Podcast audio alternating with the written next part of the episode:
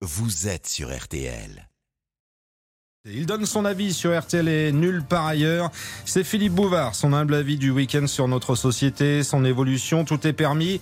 Liberté de parole, bien sûr. Bonjour Philippe. Salut mon cher Stéphane. Bonjour vous tous. C'est bien, à mon avis, très à la mode aujourd'hui. La théorie du complot est presque aussi vieille que le monde. Le monde à propos duquel elle dément, et contrairement à ce qu'enseignent les élites, que la Terre soit ronde et que l'homme ait posé le sur la Lune. En fait, si 30% des Français crient volontiers au complotisme, ils sont beaucoup moins nombreux à en donner une définition c'est-à-dire des conspirations ambitionnant de cacher au bon peuple les vérités historiques et scientifiques.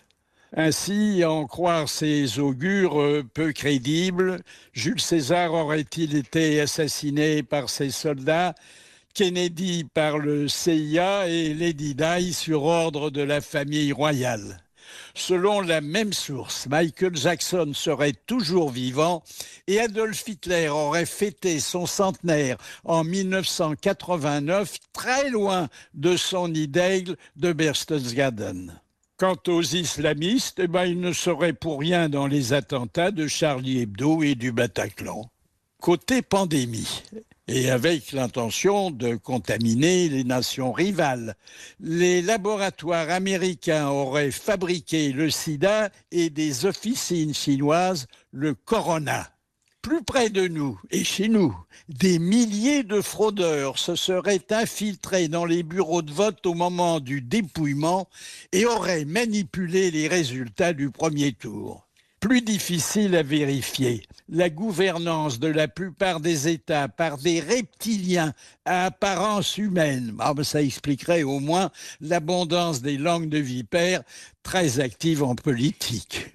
Encore faut-il distinguer dans ce fatras d'affabulation les véritables conjurations. Ben, ce sont généralement des tentatives de meurtre dirigées contre des pouvoirs en place et qui, passage à l'acte ou non, se sont soldées par des exécutions capitales. En 1812, le général Mallet, suspecté d'avoir ourdi un guet-apens contre l'empereur, est fusillé sur le front des troupes. Dix ans plus tard, quatre sergents sont guillotinés pour avoir voulu renverser la monarchie.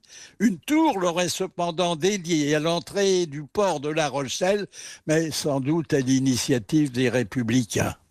En 1962, la voiture de De Gaulle est mitraillée au petit Clamart. Les poulets enfermés dans le coffre ont la vie sauve, mais pas le lieutenant-colonel, chef du commando. Je m'arrête là.